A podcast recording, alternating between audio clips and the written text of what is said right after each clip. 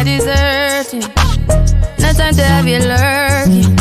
You make a back, now you don't like it. You know I dealt with you the nicest. Nobody touched me in the righteous. Nobody ¡Vamos, carajo! ¡Vamos, Boca! your dreams like duration. You Tenés un problema, Juli Jofele. La canción a Paula Artiuk le gusta mucho y como que le gusta escucharlo un montón. Es que No, no te da aire nunca. Hace bien. eh, es muy bueno que siempre que suena pienso, ¿qué tema? Qué temazo. No, no puedes pisar la parte de Nobody Touch Me in a Crisis. No. Eso tiene que sonar limpio. Tiene que sonar y además pensás, uy, ¿cuándo volverá Rihanna con la música? Porque hace muy buen maquillaje. eh, las cornudas, las cornudas lo sabemos. Fenty Beauty, buen maquillaje. Pero, pero dale, mamita. También hacías bien esto, ¿sabes? Es muy importante también. Eh, está Julián Jofele deformado. O sea, está Julián Jofele atravesando las peores horas de su vida. Yo nunca lo había visto así. Es lo que, es lo que tengo, es lo que hay. Eh, es mi última aparición pública antes de estar en Río de Janeiro, quiero que lo sepan. Eh, no me van a volver a ver en estos pagos. Quizás nunca. Para bien o para mal. Para bien o para mal. Eh, la única preocupación que tengo es no, no estar preso en Río de Janeiro. Volver. No creo que vayas preso. No, no. Hay demasiados otros peores que vos como para que a vos te metan preso. Para tranquilidad de, de- de la gente, eh, no, no tengo intenciones No. de caer preso. Aparte tenés fueros vos. Sí. Y es abogado, sabe defenderse. Por eso. Viajo con varios abogados, además. Buenos penalistas. Lo que va a ser ese avión. Primer nivel. Ya ahí se fuma pucho en el avión, no pasa Primer nada. nivel de penalistas. Habanos, solo habanos. Ga- Va Pierre y Gargarela. Primer nivel de penalistas en serio. te digo. Podría ser una solicitada de ese Va charter. Pierri. Pero total, ese, ese, ese, ese charter es una carta de documento. Claro. Es, es un viaja una carta de documento sola. Yo vi que la recomendación de Cancillería era eh, lleven eh, eh, una, una amplio seguro con cobertura legal. Dije, no, llevo a mis abogados penalistas. Qué bajón. mis amigos. Estar, Sí. eh, qué bajón Santiago Capiero este sábado. Cualquier canciller que tenga que comer. ¡Oh, Dios! Peor día del mundo, por favor. Bueno, que se joda por haber hablado del conflicto israelí-palestino en este momento que nadie le pidió y le hizo un comunicado. Pará, hermano. Te podías pronunciar el 20 de noviembre. ¿no? No te pronuncies. Igual el presidente no es Alberto, es el otro. Chicos, O sea, ya mi presidente se está pronunciando eh, eh, por todos los presidentes del mundo. Es como se bueno, está pero él ganó. sobrepronunciando. Él ganó, puede hacerlo. Ya ayer subió directamente una foto, es una tía. Una tía, o sea, Un respondió meme, un mal hecho. con un meme, con una foto que es como, ay Gustavo, por Dios, tenés que cuidarte un poco más con esto, está desatadísimo. Y nuestro presidente habló con Elisa Carrió. No sabemos de qué. Eh, para mí, Lilita lo llamó. como Elisa Carrió, Como dice, total. ¿qué? Elisa Carrió es muy de ir a buscar a los, a los caídos y a los derrotados. Claro. Ella es muy de pasar la ambulancia, ¿viste? Sí. Y no me extrañaría que ella esté pensando en un partido medio republicano ahí, medio lavado, medio europeo raro, ¿viste? Me gusta. Y Alberto podría ser parte de Sí, ese. ¿cómo que no? Como lo ha sido en en el pasado. Alberto va a dar tremendas conferencias dentro de unos años. Sí. Y ¿sabes qué? El tiempo lo va a poner en su lugar y, y vamos a decir, ¿sabes qué? Al final no fue tan mal el gobierno de Alberto. No solo eso, sino que a partir de diciembre tenemos tres expresidentes ahí sentados. Y Es eso a mí me cierto. pone súper contento. Hace un montón de años que no tenemos varios expresidentes sin cargo en la vida democrática pública argentina. Es verdad, es verdad. ¿Hablas de Macri también? Macri, Cristina y Alberto. Vamos a tener tres expresidentes vivos, en buen estado de salud y pudiendo opinar de la vida pública sin ocupar ningún cargo. Es cierto todo lo que contás. Macri puede llegar a ser, eh, tener algún cargo en el gobierno Milei. Bueno, esperemos que no. Esperemos que no gane. Sí, claro. Eh, Julián Jofele. Me Bueno. gustó mucho que acá lo tratamos eh, durante todo el año, Sí. el tema Rappi. Sí. Eh, y me gustó mucho la respuesta del gran político argentino Sergio Massa. Ah, bien, bueno, Muy eso, bien. eso ocurrió esta semana. Eh, si Lunes. querés comentamos algo de ese Comentemos, asunto. por favor. Bien, bueno, lo, lo que anunció Massa tiene que ver con eh, una prueba piloto del Estado garantizando un seguro contra accidentes eh, por un de- determinado periodo, 60 días, en el cual el Estado se hace cargo. ¿Cuál es la finalidad de eso? Bueno, instalar ese derecho que sea parte de eh, los derechos con los que cuentan las personas que realizan este trabajo y a partir de ese momento sentar a las partes a negociar cómo la empresa se hace cargo de eso.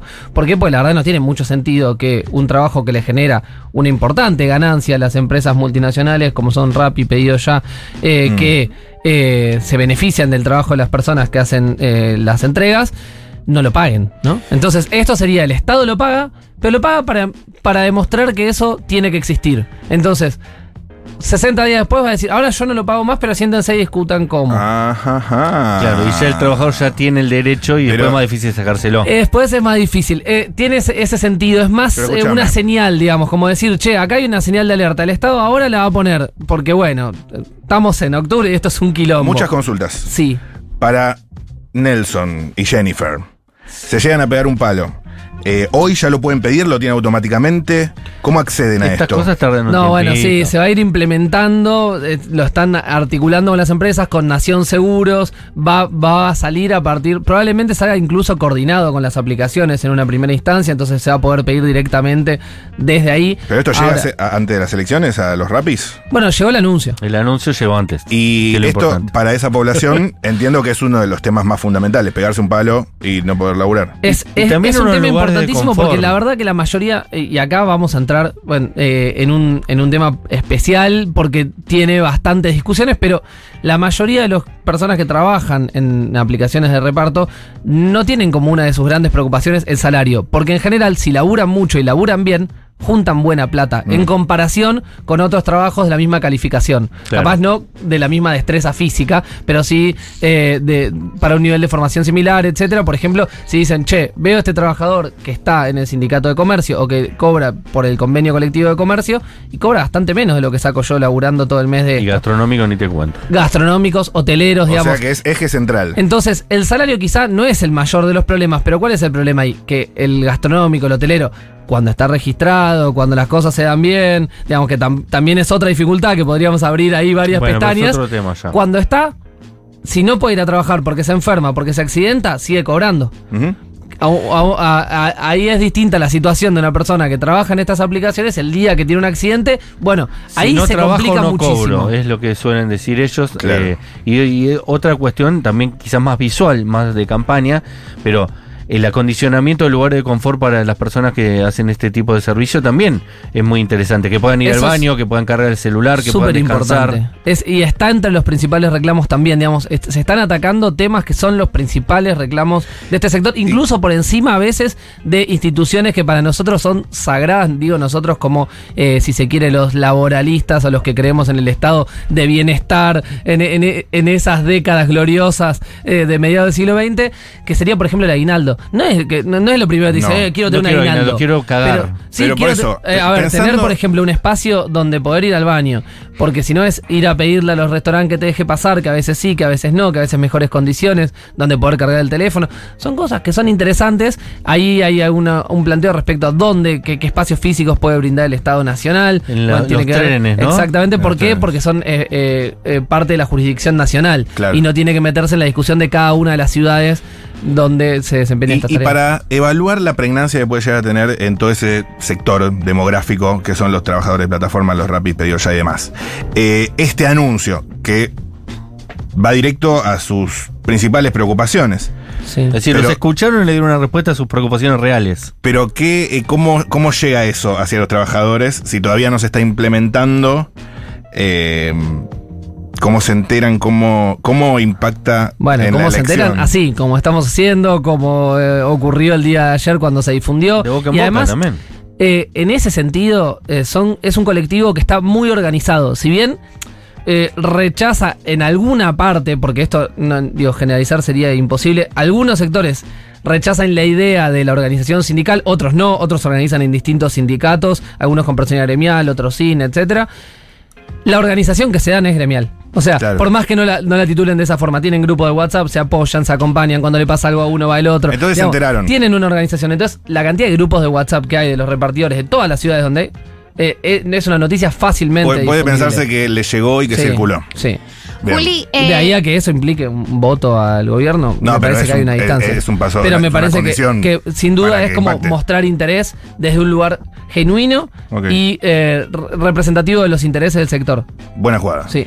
Eh, con respecto a la población que trabaja en, en las plataformas, ¿hay datos, además de intuiciones, sobre su voto? Encuestas decís que digan más o menos. ¿Algo? Sí, ¿hay algo como alguna observación más fina o lo que tenemos son intuiciones? No, intuiciones. Ok. Lo que perfecto. hemos visto No, es no. que muchos de ellos lo que decían era Que el- mi, mi ley. que eh, eh, machaba bien con mi ley porque lo que decían es no queremos el Estado porque el Estado nos viene a sacar la plata que nosotros Claro. ganamos con nuestro esfuerzo. Pero esto está bueno también como cuña para demostrar, mira que el Estado también te puede brindar cosas que tu, o tu oficio, que si lo desempeñas como decías vos, con mucho trabajo, ganas un buen dinero, el Estado también te puede acompañar de otras maneras que también es importante que el Estado esté presente. Totalmente. Digo, Entonces hay ahí una gran preocupación que- ahí que vos la marcás que tiene que ver con eh, ver otros sectores donde el Estado está, donde eh, existe falta, organización, donde efectivamente hay una registración y las condiciones de trabajo son malas igual. Claro. Entonces dice, che, yo me comparo con esa persona y no quiero ser esa persona. A mí me va mejor así. Entonces, no quiero el Estado metiéndose. Exacto, Ahora, ese es el discurso de muchos de ellos, ¿no? y, y- y cuando lo ves, decís, bueno, autocrítica ahí hacia adentro, decir, bueno, ¿qué pasó que todos esos sectores eh, no, no cobran bien, no, no trabajan con mejores condiciones? Y no hablo eh, estrictamente de los trabajadores de reparto, sino de otros trabajos que miran y dicen, che, no, no me interesa eso. No, y mi ley lo único que puede aportar a esa discusión es nosotros no nos vamos a meter. Claro. La única propuesta era esa, era la misma que tenía Claro. Juntos por el Cambio, que hizo una reunión, Ritondo y Bullrich hicieron una reunión en un café con un grupo de trabajadores. Le decían, te proponemos no meternos en absolutamente nada. Ah, bueno, está. Claro, es, nuestro laburo es no, no hacer nada con ustedes. Ok, es lo que estábamos buscando. Ahora, cuando aparece algo superador, me parece que muchos lo pueden llegar a pensar un poco mejor. Sí, Obviamente también habrá un montón de otros que ya tienen su voto elegido y no, no va a haber forma de cambiarlo. Bueno, pero es interesante que se aborde desde otra perspectiva Claro. y con otras herramientas que no sean, sí, sí, hay que modificar eh, El- el la, ley, la, el- la ley de trabajo, hay que modificar, hay que hacer una reforma laboral para esto. Sí, sí, re, súper complejo. Eh, cuando vamos a pensarla en una reforma laboral, bueno, esto es algo bastante Ey. más cercano, Sí. eh, que no es una ley.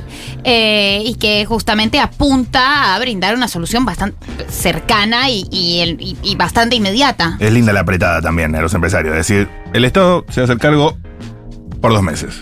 Después, muchacho.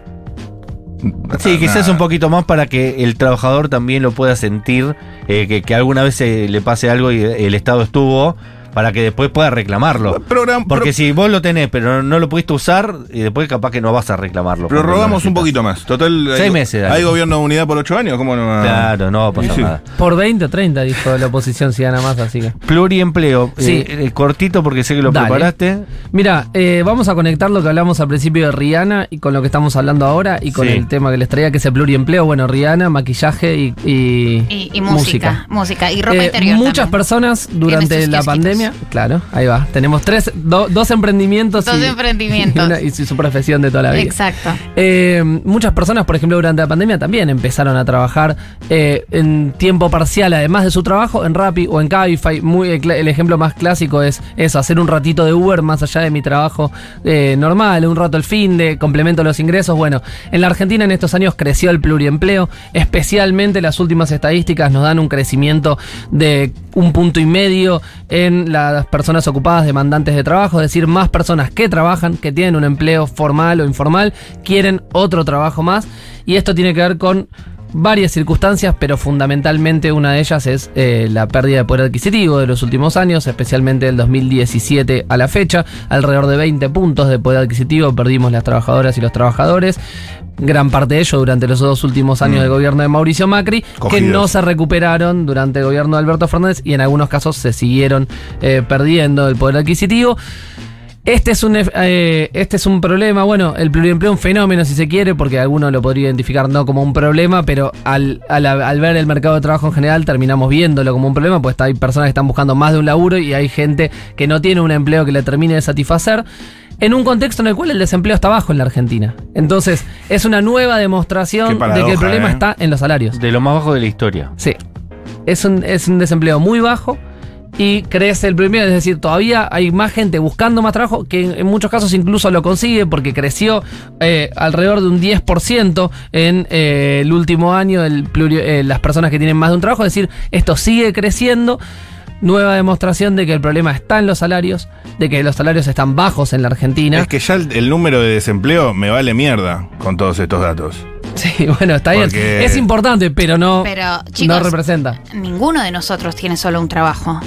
No, bueno, en no. el periodismo Bueno, en el es un periodismo caso no existe la posibilidad de tener un solo trabajo. clarísimo. Está bien, pero clarísimo bueno. de pluriempleo. está- Qué lindo sería, ¿eh? Dos ¿Te horitas. imaginas? Dos horitas por día. No te pido dos, te pido ocho nomás. O sea, ni siquiera te pido dos, te pido solo ocho. Eh, ninguno de nosotros, eh, ni ninguna de las personas que están en esta radio, estoy segura de que tiene solo un trabajo. Y es algo, está bien, está relacionado con el periodismo, pero bueno, tam- también es alarmante. Yo no conozco a nadie que tenga solo un trabajo. ¿No? No. Mira. Bueno, eh, bien, eh, bien. es evidente que el rubro es específicamente eh, particular en ese sentido. Mi amiga pero- abogada. Sí. Mi amiga Ceci Bueno, ahí es- va. tiene un trabajo. Ahí va.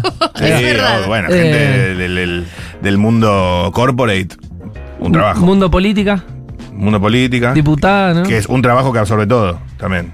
Sí, pero es demasiado. Ah, es, de- bueno. es es demasiado, es demasiado Eh, trabajo. Bueno, perdón. palabras. ¿Qué más, qué más, qué más, Particularidades del pluriempleo. Eh, adivina si afecta especialmente a las mujeres, sí, por supuesto. 60% de las personas que eh, están en situación de pluriempleo en la Argentina son mujeres. Eh, tiene que ver con la Sí, necesidad encima de le- complementar ingresos. Muchas también son madres, que es otro empleo. Sin duda, digo, le sumamos el- el- las tareas de cuidado no remuneradas. Y por último, sí es cierto que este es un fenómeno que no se da exclusivamente en eh, los deciles más bajos de poder adquisitivo, sino también en los más altos y tiene que ver con una idea de no perder la calidad de vida, el nivel de vida que se busca. Por eso, en los deciles más altos de poder adquisitivo está creciendo y está creciendo bastante. Es llamativo porque post pandemia se había visto una tendencia a disfrutar más de las horas de ocio y buscarlas Total. más. Sin embargo, el pluriempleo en la Argentina crece. Entonces tenemos ahí dos fenómenos que se chocan. La idea de valorar cada vez más el tiempo de ocio con no quiero perder ni un poquito de mi nivel de vida, entonces trabajo un poco más. Claro. Están esas dos cosas en coalición, en colisión, no en coalición. No. Pero apuntamos a que en un tiempo estén en coalición de alguna forma si mejoran los salarios. Sí, me acuerdo que cuando arrancamos la cerró, columna eh. Qué con, con Juli Jofele, eh, estábamos debatiendo si podía ir al- a la jornada la- laboral de cuatro días Sí. a la semana. Ay, qué hermoso. Y ahora estamos discutiendo si hay que lograr un Solo poquito un más. trabajo. Claro. Capaz podamos dar las dos discusiones, vamos a ver. Un trabajo y de cuatro días. Hermoso. Vamos por todo. Hoy no Suecia. conviene esa discusión porque van a decir que somos todos vagos, no queremos trabajar. Eh, Ey, ey.